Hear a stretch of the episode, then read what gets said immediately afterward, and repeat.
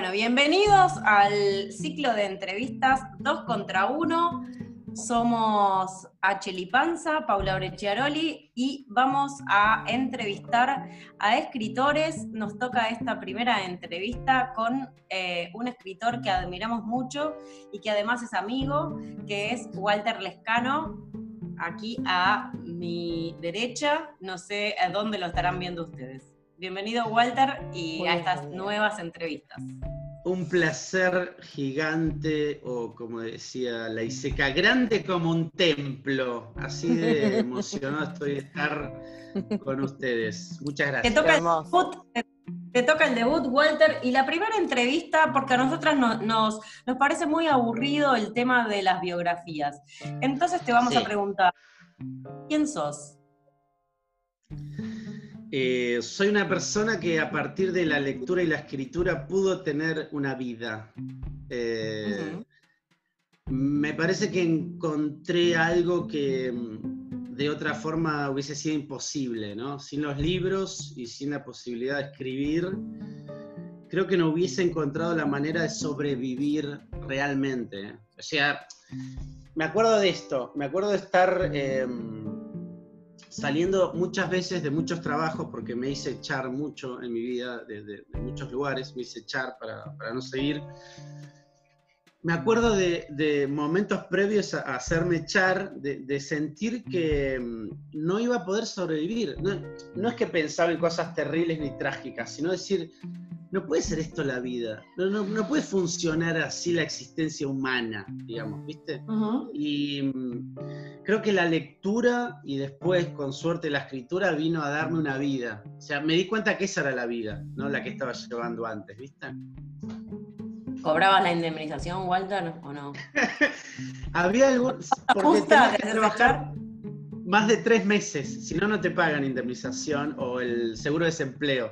Así que tenía que aguantar tres meses.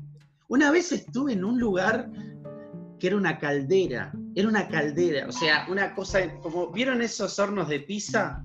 Sí. Pero mega gigante, y ahí había que meterle cosas de, de metal para que se derrita, y eso era un material que usaba la fábrica yo sentí que estaba como en los comienzos de la humanidad, como que hacía dos días se murieron los dinosaurios y yo estaba sosteniendo el planeta Tierra en el infierno.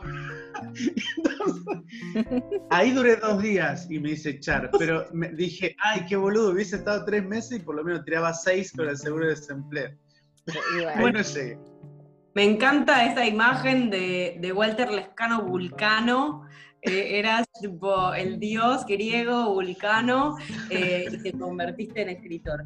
Bueno, Walter, nosotras, vos sabés, somos muy lectoras de tu obra, digamos. Gracias. Un escritor sumamente prolífico que vas recorriendo todos los géneros. Eh, algo que nosotras pensábamos es eh, el lector siempre, y seguramente vos también tenés esta experiencia, eh, el lector hace una interpretación de su lectura que muchas veces está distante de la idea original del escritor. ¿no? Es como muchas veces somos reinterpretados en nuestra obra o en nuestro, digamos, en nuestro estilo por los lectores. Este, y queríamos, queríamos pensar con vos cuál es, cómo definirías vos tu sistema, ¿no? Porque por ahí eh, nos pasa a decir, bueno, cuando alguien pregunta o, uno está hablando, ¿qué escribe Walter Lescano? Digamos, uno rápidamente tiende a pensar en un universo, ¿no? Como que vos mm. trabajás en, en, ciertos universos que, digamos, los atravesás por la poesía, los atravesás por la narrativa, incluso por el ensayo, porque tus textos sobre, digamos, ensayísticos que tienen que ver por ahí con, bandas musicales o con experiencias de tus propios trabajos como docente, digamos, están atravesados por una mirada o por un universo específico, ¿no? De la experiencia de vida. Pero si vos tuvieras que definir tipo, tu propio universo, tu propio sistema de escritura, ¿no? Como por dónde circulas vos, eh, ¿qué les dirías a los lectores que es, digamos, tu recorrido, tu obra, digamos, narrativa o de escritura en general? Mm. Sí, a mí me gusta eh, pensar que mm, hay un momento bastante, bastante inexplicable, caótico, difuso, que es cuando llega algo, ¿viste? Que tiene que ver con una frase, con una imagen, con algo que te seduce. Incluso es un momento que no, no podés traducirlo en palabras efectivamente, ¿no? Después eh, dejas pasar el tiempo, eh, qué hay detrás de estas palabras, qué hay detrás de esta imagen, qué hay detrás de esto que me acaba de llegar de algún lugar, como dicen los yankees, ¿no? Out of the blue sky, ¿no? Como que te cayó del cielo. Y mm, la escritura y la lectura me hace dar cuenta que hay que dejar pasar muchísimo tiempo entre esa primera aproximación y, cuando uno empieza a escribir, ¿no? Porque para ver qué, qué está sucediendo del otro lado. Y ahí es como que se juega mucho del destino del texto. Es decir, vos vas descubriendo qué fue lo que te llegó. No es un trabajo psicoanalítico, es un trabajo con la creación, pero también con la exploración de eso, ¿no? Entonces ahí se va definiendo un poco la, el paso inicial del libro, ahí se va definiendo algo. Después cuando uno empieza a escribir, como que el libro empieza a tomar una forma. A mí no me gusta trabajar con planes, eh, trato de ser lo menos capitalista que puedo, trato de ser lo más caótico, como entregarme al deseo cotidiano, a la relación erótica con el texto. Es decir, que una palabra vaya arrastrando a la otra, ya sea por semántica, por sonido, por, por sílabas, por lo que sea y ahí la exploración con lo, material de la escritura también va definiendo ese momento, ¿no? Em, mm. pero ¿qué pasa con, con eso? siento que también las obsesiones que uno tiene van, van también eh, generando un magma interno y van dando cierto destino al texto, ¿no? Em, y creo que por ahí la búsqueda que, que tengo, sobre todo por la gente a la que admiro, yo no admiro mucho ni géneros ni, ni cosas de ese orden. A mí me interesan voces, me, me interesa determinadas personas, cómo hacen lo que hacen. John Cage, eh, Bob Dylan, em, no sé, Dante, Alighieri, ¿viste? O sea, me interesan voces puntuales. ¿Cómo llegaron a hacer eso? Y es, y es en general como la búsqueda de una rítmica interna, ¿viste? Pero claro, uno, uno también por su recorrido de vida se va interesando por ciertas realidades. Entonces creo que hay un momento en donde el texto se termina, hasta el final uno corrige todo, y después cuando lo relee, incluso muchas veces me pasó de, cuando el libro ya está publicado, yo creí que estaba hablando de un tema, pero en realidad me di cuenta que estaba hablando de otro en ese momento, en esa instancia final, ¿no? Y es una experiencia que no, que no puedes lograr con otro tipo de, existencias, ¿viste? Yo cuando era remisero, por más que tuviese que ir a Ezeiza desde Solano y tomara cualquier camino, siempre era el mismo viaje. Siempre era el mismo viaje. Para mí con la escritura, que lo relaciono creo que con el arte también, todos los viajes te llevan a un lugar distinto. Todos los viajes te llevan a un lugar distinto. Pero como sos vos el que está escribiendo, casi siempre es un espejismo y casi siempre se trata, como le pasaba a los griegos, de la vuelta a casa. Yo creo que estoy buscando con cada libro volver a casa. El tema es que no sé dónde está casa. Entonces tengo que seguir escribiendo. Viene por ahí. Está bien. Y en, relación a esto que decís, un poco la pregunta eh, que, habíamos pensado también es, porque hay un momento que te enfrentas a la incertidumbre. ¿Cómo manejas esta incertidumbre que también podría ser papel en blanco? O sea, hay un momento en el desarrollo de tu escritura que vos te enfrentás a una situación que decís, ¿cómo seguir? Que puede ser al principio, o al, final, o al, mediano plazo. Sí, sí, sí, sí, total. es, un momento muy eh, angustiante porque las palabras no aparecen. Eh, uno cree que sabe a dónde tiene que ir, pero la oración no se forma, uno no encuentra cuáles son los términos adecuados. Por más que uno sepa bien eh, por qué empezó a hacerlo, cómo continuar, hay un momento que no sé por qué, pero la angustia te gana y no surge eso que vos querés que surja, ¿no? Y tiene que ver, creo que con la, no sé cómo será en otros lugares, pero con la vida que llevamos, ¿no? Hay, hay veces donde el devenir cotidiano, pagar el alquiler, comprar la comida, subsistir, a veces genera eh, cierta desorientación que hace que vos no, no, puedas entrar en zona de escritura. A veces yo estoy tres horas frente a la compu, literal, literal tres horas, eh, y no pasa nada, no puedo escribir nada, no, no puedo ingresar en zona de texto. Y el mayor miedo que tengo es no poder volver a escribir, que es algo real y concreto y material. Eh, y es un momento súper orgánico cuando, no sé, 15 días después poder escribir una oración que sabes que se relaciona con el texto que estás escribiendo, ¿no? De todas formas, como también tengo la suerte de, ser docente, en ese aspecto pude apropiarme de una paciencia, ¿viste? de, como una vinculación con la muerte, creo, porque uno está esperando que aparezca algo que no sabe si realmente va a aparecer, ¿no? Y es una angustia con la cual hay que saber convivir, hay que saber cómo amoldarla a otras sensaciones, ¿viste? A, otras, eh, a otros estados. Entonces es un volcán que uno tiene que aprender a manejar, ¿viste? Eh, y se establece ahí también una erótica, ¿no? Eh, está bueno. Pero está bueno que sea angustia y no desesperación. Claro. Cuando mm. llega la desesperación es un problema. Hay que tratar de llevarlo al otro terreno, ¿no? Al de la espera. ¿Y tenés algún eh, momento... Ah, perdón. Eh, no, me quedé con la cita de antes.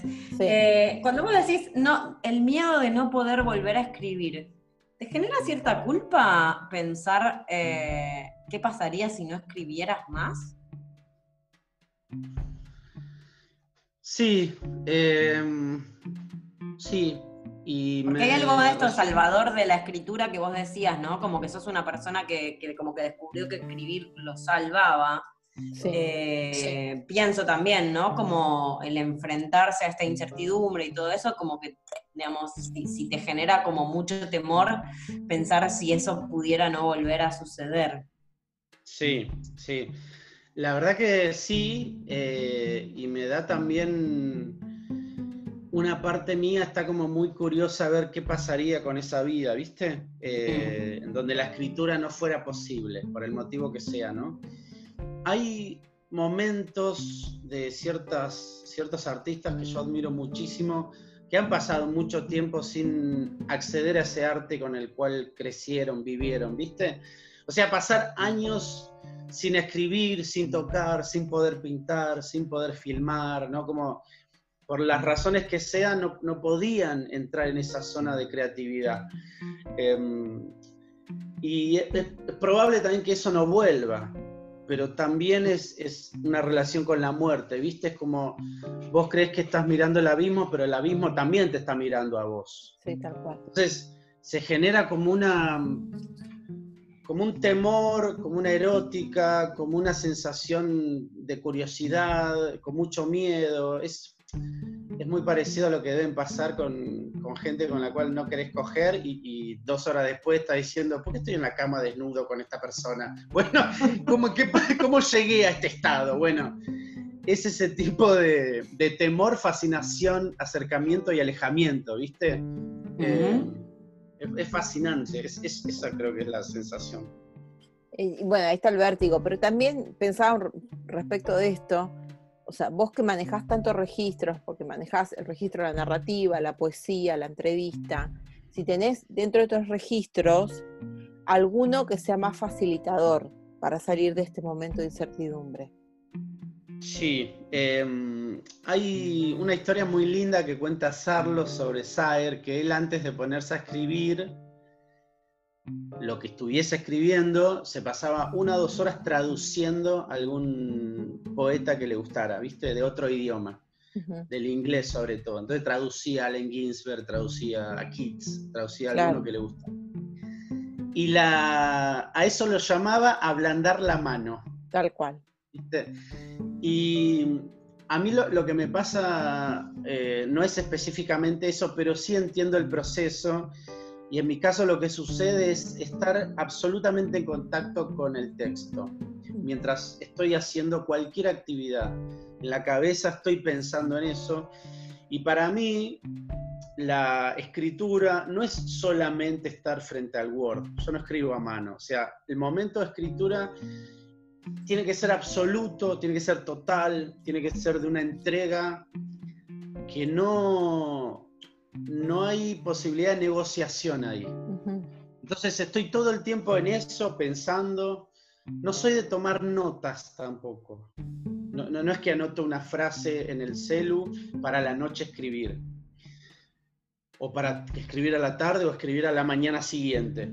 Entonces, eh, para mí funciona de una manera interna mental y cerebral, ¿no? Y, también de qué formas va recorriéndome eso que estoy pensando. Y, ahí puedo, como decía Sara, ablandar la mano, ¿viste? Sentir que estoy en contacto con eso.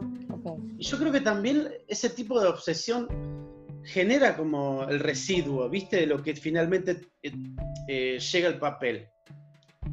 Charlie García decía una cosa muy linda, que era, el problema de este país es que no hay artistas que den la vida por su arte. Mm. Y, eh, es muy extremo lo que dice, pero me parece que hay una sensación que, puedo reconocer ahí, que es, no voy a negociar mi tiempo mental para cualquier actividad.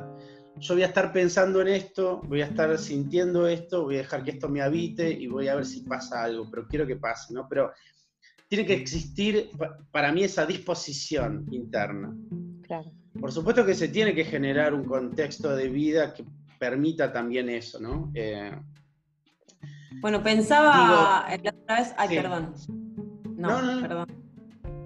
No, no, que sí, sí, de, de, pensar, ¿no? Como, bueno, esto que vos, eh, con esta cita que decís, ¿no? De, de, dar la vida por el arte, eh, pensaba e, en, el, caso de la escritura, ¿no? Si la vida se convierte, ¿no? Si la vida de la realidad no se convierte un poco también en una vida literaria, ¿no? Es como, yo creo que, que las experiencias de vida pueden ser solo experiencias de vida o, una, o pueden ser reinterpretadas literariamente digamos, pensaba, digamos, en, en, tu narrativa en este caso, o en la poesía también, ¿no? Que, digamos, la poesía obliga por ahí a una mirada, no sé si, vos pensás eso, pero es como una mirada del entorno, ¿no? Si vos haces una experiencia de que tu vida, tu, tu vida misma, digamos, la real, sea una vida literaria en algún punto, no sé cómo lo pensás vos. Sí.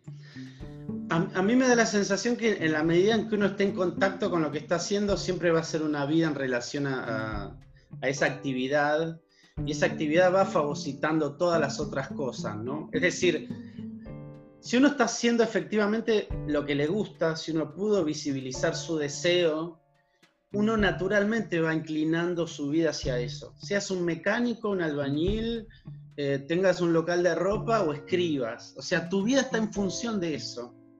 Mm. Yo creo que a partir de ahí me gusta pensar la escritura. Y hay algo que me parece que es súper como que se retroalimenta entre la vida y la escritura, que es que la escritura te obliga necesariamente a estar atento a algunas cosas de la vida y tratar de interpretar algunas cosas de la vida que por ahí otras actividades no, ¿no? Entonces, como tu material son las palabras, tenés que ver cómo esas palabras por ahí están circulando en tu ámbito, en tu sociedad, en tu historia, en, el momento que te toca estar vivo en el planeta Tierra, por un lado, y por otro lado, a tratar de decodificar cómo son las vidas que te rodean, las vidas que están cerca tuyo, la vida de gente que es ídola, lo que sea, pero tenés que generar un aparato de lectura de la realidad. Esa lectura de la realidad no siempre es eh, está bien hecho. Es más, muchos escritores leen mal la realidad y es un poco, eh, a veces ayuda a la escritura, esa mala lectura de la realidad, porque también ese tipo de lecturas eh, generan máquinas de escritura, ¿no? O sea, producen historias, producen formatos. Y hay algo hermoso de la escritura, que justamente todo lo que no sirve para la vida real sirve para la escritura. Por ejemplo, en la, hay que corregir mucho, hay que estar insistiendo mucho. En la vida real, cuando una persona te dice que no, jamás insistiría, jamás se me ocurriría preguntarle, ¿por qué en el WhatsApp? O sea, ya fue, listo, entendí todo. Entonces, entonces me parece que la posibilidad que nos da la escritura es de amplificar las experiencias de la vida. Y también genera un, posibilidades eh, que no fueran eh, efectivas en la vida real, ¿no? Ricardo Piglia pensaba su diario como esas otras vidas que no pude llevar, ¿no? Por eso tenía a, Emilio Renzi como su personaje que, lo acompañó en muchísimos textos. Entonces, hay algo ahí que amplifica también los canales de sensitividad de cosas que te van pasando en tu vida, ¿no? Y a la vez, vos los recreás y eso hace que vos, en algún sentido, en alguna parte, puedas mirarlos desde otra perspectiva, ¿no? Está bueno. Eh, Está bueno lo que decís. Hay una revancha. Podríamos pensar que, hay una que la literatura te da una revancha para entender la realidad. Pero al mismo tiempo yo pensaba esto de la revancha y también como una especie de, en algún momento es como los lentes que te pones y empezás a ver tu propia vida de manera literaria. O sea, ¿te ha pasado a vos en algún momento de tu vida decir, este es un hecho que podría ser literario? Eh, sí, y también, ¿sabes qué me pasa? Es un momento muy, me parece hermoso y revelador cuando vos te das cuenta que no hay grandes temas, sino que todos los temas tienen el valor y la entidad necesaria para ser escritos. Que en realidad esa no es la búsqueda, porque a mí no me importa nada si habla de guerras mundiales o la caída de una hoja de un árbol en otoño. A mí me chupan huevos todo. A mí lo único que me importa es encontrar una voz que pueda contar eso en ese momento. ¿no? Tal cual. Esa es la búsqueda mía, de la musicalidad, del tono, del posicionamiento, de la elección de las palabras. Y eso va generando un erotismo, ¿no? Eh, nunca es el argumento, siempre es la musiquita. Tal cual. Bueno, eso está muy presente en, tu escritura, ¿no? Como esto de la rítmica, la... Y hay una como construcción de, de tu estilo que va por como decir, bueno, yo te conquisto con esto, como te puede gustar o no, pero yo, tipo, esta, esta es mi estrategia de seducción, ¿no? Y me parece que es genial porque hay algo que, pasa en, tu escritura, que es súper genuino, que eso está en, todos los registros, en todas las, digamos, lo que serían los estilos de escritura, ¿no? Como que está en la poesía, mm. está en la narrativa, incluso en, la, en el ensayo y en la entrevista. Creo que que vos apostás mucho esto como a la rítmica, digamos, a, esa sensibilidad, ¿no? A tu propia voz. Sí, sí totalmente, a tu propia voz. Me parece que por ahí se verifica más la poesía, es como, la poesía sería como la punta de lanza. No sé, es mi, percepción, ¿no? En, en, el caso de tu escritura, como la poesía, la punta de lanza y después todo lo demás viene atrás, pero ese es el lugar de experimentación. No sé cómo lo vivís vos, me gustaría preguntar. Sí, eh, creo que la, poesía me, puso como en una zona de, comprensión y de búsqueda que hace que, se puedan ir filtrando los otros géneros, aunque no me gusta pensar en términos de género, pero sí por ahí las otras ropas con las cuales uno va vistiendo sus obsesiones, ¿no? Eh, pero sí siento también o me parece visibilizar lo siguiente, que es el trabajo que hay entre que te llega una idea que vos no sabes de dónde es hasta que podés sentarte y escribirla, o sea, tenés algún tipo de impulso interno que te lleva a decir, bueno, es momento de escribir. El mayor trabajo ahí es descubrirle la musiquita a eso.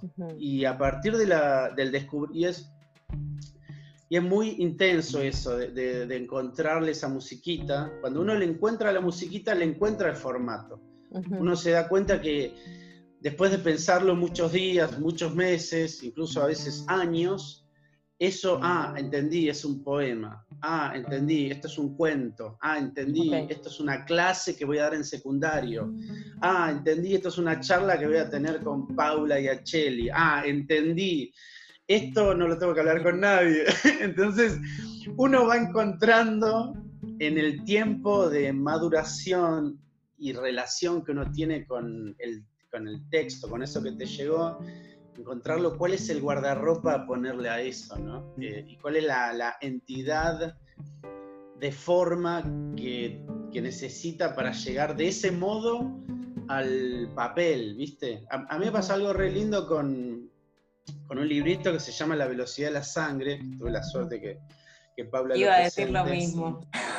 Eh, y La velocidad de la sangre es un libro que nació primero como novela, porque yo, mi pensamiento inmediatamente con esa historia fue súper capitalista y digo, uh, historia de padre, salió de la cárcel con un hijo, viaje a la costa, esto es, una, esto es un novelón, ¿a quién no le va a interesar? Y la escribí, 150 páginas, bastante tiempo, ustedes saben lo que es escribir en, en, la vida que llevamos, mucho tiempo. Un montón. Y me di cuenta que no funcionaba, no funcionaba. Me dolió muchísimo darme cuenta de eso, me dolió muchísimo. Pero después me sentí liberado porque entendí que esa no era la historia que quería contar. Después lo probé como cuento, un cuento que, no era muy largo, unas 10, 15 páginas, y entendí que no funcionaba. Después que sucedió eso, llegó un poema que está por el medio del libro como quedó. Un poema. Y ahí me di cuenta que ese era el formato que requería esa historia. Vos fijate entonces, muchas veces es aprender a escuchar, aprender a escuchar a la historia, cómo se va desarrollando dentro tuyo.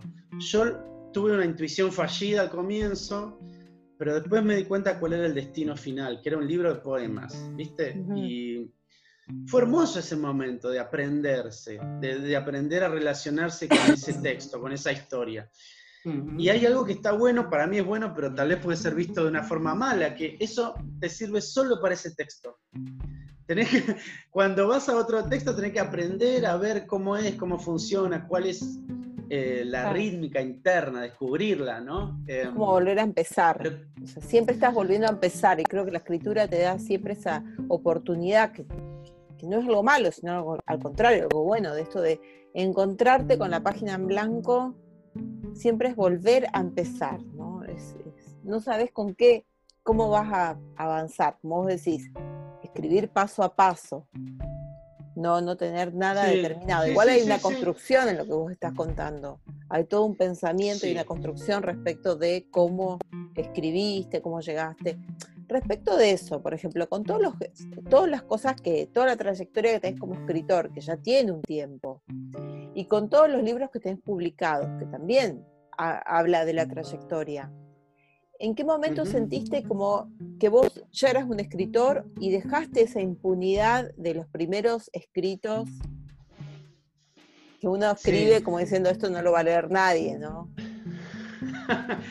eh, trato como de mm, todo el tiempo alejarme de cualquier idea de autorreflexión en ese sentido, ¿no? Porque em, creo que me condiciona muchísimo todavía eh, venir del fondo de la olla, ¿no? Entonces, ese tipo de cuestiones, em, decirse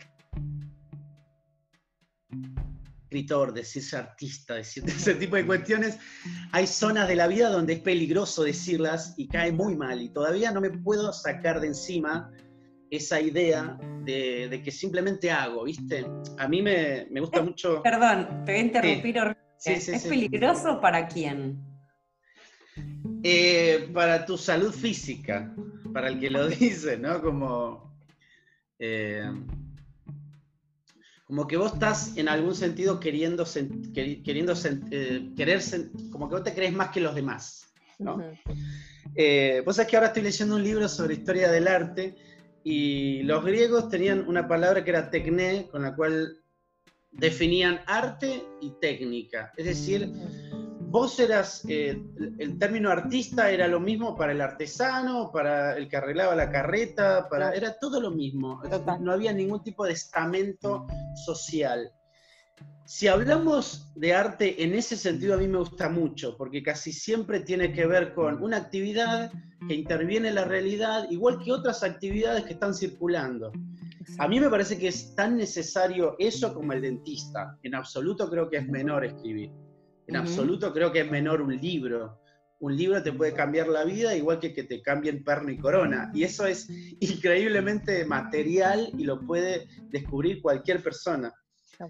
Pero sí siento que el trabajo que hay alrededor de la escritura tiene que tener para la persona que lo hace, en este caso a mí, justamente como una actividad a la cual le dedico todos los días de mi vida, todas las horas de mi vida, y es lo que regula un poco la forma en la cual quiero vivir.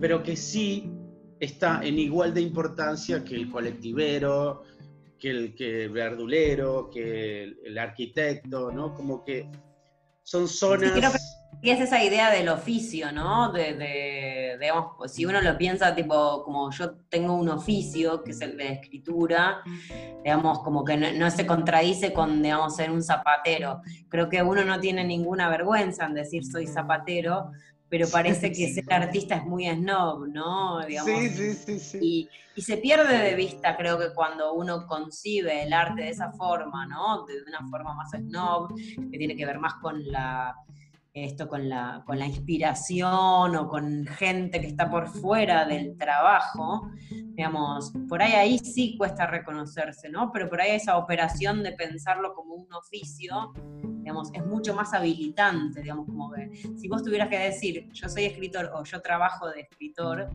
seguramente que te sería más fácil salir de un lugar a otro.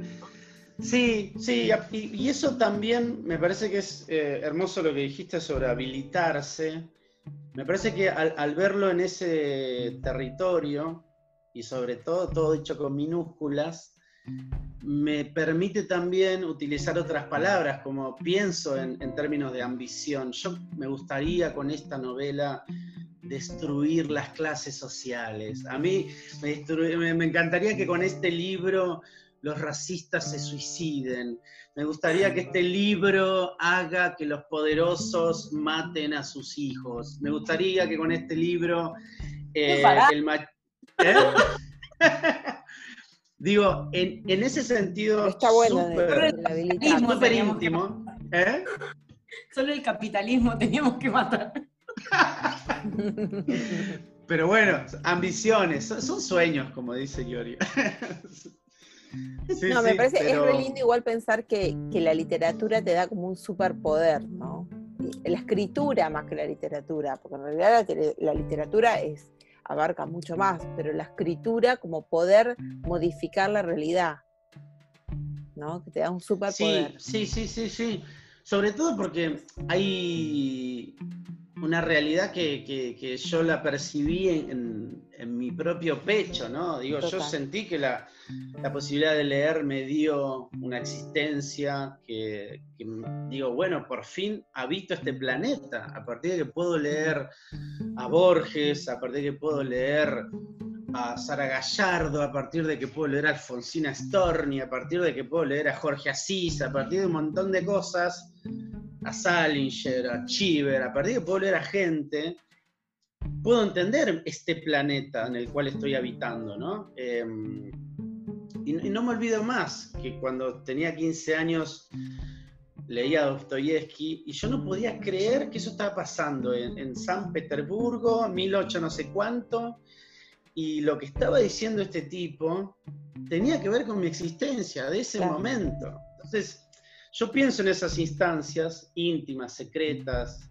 y a la vez tan, tan eh, cotidianas para cualquier lector y lectora, que vos decís, quiero hacer el mejor libro, quiero hacer un buen libro, quiero construir algo que tenga sentido, que tenga relevancia, que tenga trascendencia, que tenga o que tenga algún tipo de, pie en este mundo, ¿no? Eh, pero uno se habilita a pensar eso justamente por esto que plantea Paula, está buenísimo. Tal cual, el tema de la habilitación. Estaba Mm. pensando un poco respecto de, ya que nombraste tantos escritores que te influenciaron en tu vida, si pudieras escribir a cuatro manos, como se dice, ¿no? O sea, si pudieras escribir con otro escritor, vivo o muerto, si tuvieras que elegir a uno, ¿a quién elegirías? Sí. em, generalmente la gente que, que me gusta o pienso para, para poder escribir así era gente muy desagradable y que me rechazaría. Digo, gente muy, muy egoísta que no podría compartir su tiempo conmigo, pero me gustaría jugar este juego. Exacto. Eh, y es el siguiente. Me gustaría muchísimo, muchísimo compartir un tiempo de escritura con Borges o con Fogwill. Hay un libro que se llama Los libros de la guerra, eh, en donde Gustavo Nielsen le muestra un cuento a Fogwill y Fogwill se lo corrige. Eso es un taller, de, de- un taller literario impresionante. Y es ese tipo de gente que a mí me interesa. Es decir, tipos que son una maquinaria de escritura, pero son una maquinaria de lectura impresionante, ¿no? Y hay dos personas que me parece que están buenos ahí, que sería, que sería Borges y sería Fogwill, pero también me gustan muchísimo dos mujeres de las cuales estoy enamorado de cómo leen, y las dos, paradójicamente, no escribieron literatura, o no escribieron ficción, no escribieron poesía. Una es Josefina Ludmer, que mm, para mí es como la mejor lectora de esa generación de, de- que se tuvo que exiliar en, en dictadura y que luego renovó la carrera de letras en la UBA, en donde también está, por supuesto, Piglia, Pezón y bueno, toda esa gente que ya sabemos. Y después está Beatriz Arlo, ¿viste? Em, y, y son dos mujeres que, que definieron de una manera irrevocable el campo cultural argentino, ¿no? Eh, y Sarlo no es solamente un nombre, Beatriz Sarlo, es punto de vista, Claro, es claro. eh, hacer talleres en dictadura, es eh, dirigir una cátedra en la UBA que, que- Sí, que sí, sí, instala Saer, digo, y Josefina Ludmer también tiene ese, esa impronta, ¿viste? Eh, Totalmente. con esas cuatro personas me gustaría escribir algo. Muy Creo que la, que la corrección de, de Fogwill y Nielsen se, se recontra debe conseguir en las redes. Es sumamente recomendable a nuestros sí, sí. auditores, a la gente que vea este video. Digamos, les recomendamos muchísimo que la busquen. La verdad que es una pieza, eh, digamos, de una didáctica involuntaria. eh, porque creo que cuando Fogwill le dice a Nielsen un cigarrillo no se enciende, se prende, uno nunca más puede atravesar ese camino. Tipo, las luces tampoco se encienden, las luces se prenden. Y la verdad es que, bueno, sí, eh, me parece que son experiencias que, que también atraviesan termina. para siempre, ¿no? Esto que vos decías de una voz, una lectura o una mirada de la lectura, una mirada de la escritura que nos puede cambiar, digamos, radicalmente. Y creo que Sí, eso también es un compromiso. Decir, Hay, hay un libro muy lindo de, de Mazota sobre Roberto Art, y él Mm. tiene un texto que se llama Roberto Art Yo mismo, y él explica por qué nunca pudo escribir ficción. Y ese también es un texto hermoso que forma parte de lecturas trascendentes que le sirven a cualquier persona que escriba. Y el chabón se pregunta, el tipo se pregunta, que, lo, que, lo imp- que- que no pudo escribir ficción porque no sabía bien qué palabras utilizar. Eh, por ejemplo, ¿cómo se llaman las escaleras que están dentro de las mansiones? ¿Se llaman escalera igual? ¿Le tengo que decir baranda, bocha? ¿Qué, ¿Cómo? es? O sea, y son preguntas cotidianas y tienen que ver con lo que vos planteás de Fogel que le dice a, a Nielsen. Y ese tipo de cuestiones que están más cercanos al artesanado, a la búsqueda mínima, ínfima, pequeña y absolutamente trascendente en un texto, es parte del parte troncal, vital. Sin eso no hay escritura, ¿no? Es- es- Exacto. es Creo que ahí está el oficio, ¿no? Es como un peletero que te dice cómo enhebrar la aguja, de peletero. Eh, me, parece que cuando nosotros nos encontramos con esas cosas, realmente descubrimos que hay un oficio, que no tienen, digamos, que, la belleza o la idea snob del artista es muy secundaria, digamos, la inspiración es muy secundaria, hay mucho trabajo, hay mucho oficio, hay mucho estar atento a eh, la cocción de los elementos. Y también te mm. marca que ya hay un camino recorrido. Yo creo que eso es muy valioso reconocer, que ya hay un camino recorrido. Entonces, el camino que vos también estás recorriendo va a ser un camino que va a reconocer otro, algún otro escritor, ¿no? Estamos terminando nuestro tiempo. Tendría, sería bueno hacerle como las últimas preguntas. No sé si vos querés, Paulita, hacer la última pregunta. Hacemos la última, la de dos contra uno. Bueno, ¿Cuál es la última gran pelea que le falta dar, o la última no, o la próxima gran pelea que te falta dar, Walter? Digamos, ¿con qué cosa tenés que, pelearla ahora en, tu horizonte? Y, en ese sentido, digamos, pensando que el ciclo se llama dos contra uno, pensamos si a quién invitarías a que te acompañe a pelear en esa pelea. Mm. Sí, em, a mí me parece que el último, el último bastión a, derribar dentro de la literatura argentina es que em, podamos liberar, eh, liberarnos, las personas que escriben, que escribimos, de cierta pretendida superioridad moral sobre cómo vivimos nuestra existencia en un país en crisis como es Argentina. Em, por supuesto que, es una lucha que lleva mucho tiempo y que va a llevar muchísimo tiempo, y en ese sentido me gustaría darla con eh, personas que no están vivas, pero vamos a jugar igual. Eh, una que es alguien que a mí me interesa muchísimo cómo pensaba muchas de las cosas que, que, me gustan a mí, que es Ricardo Piglia, es, es un tipo que yo admiro, eh, idolatro y, me arrodillo ante él todos los días que puedo. Ese sería uno. Eh,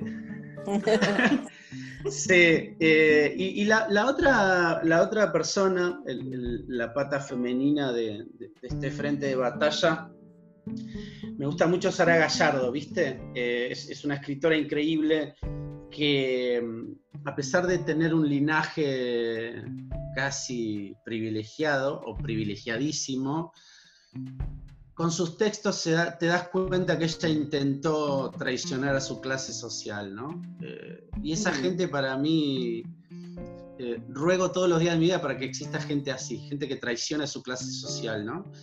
Y ahí tenemos a Piglia y a Sara Gallardo como tratando de, que podamos eh, concentrarnos más en los textos, menos en las estupideces y ver de qué forma modificar vidas con lo que escribimos. Muy bien. Bueno, Walter, nos subiste la apuesta, sos un 3 contra 1, así que tu batalla tiene todo para ganar, acompañado, Walter Lescano, acompañado de Piglia y acompañado de Sara Gallardo tengan miedo, porque esta pelea totalmente. Muchas gracias, Walter. Te queremos, te queremos siempre, siempre, siempre. Yo también, yo también. Bueno, dos contra uno de la fecha. Eh, Walter Lescano sometido a esta batalla. Gracias.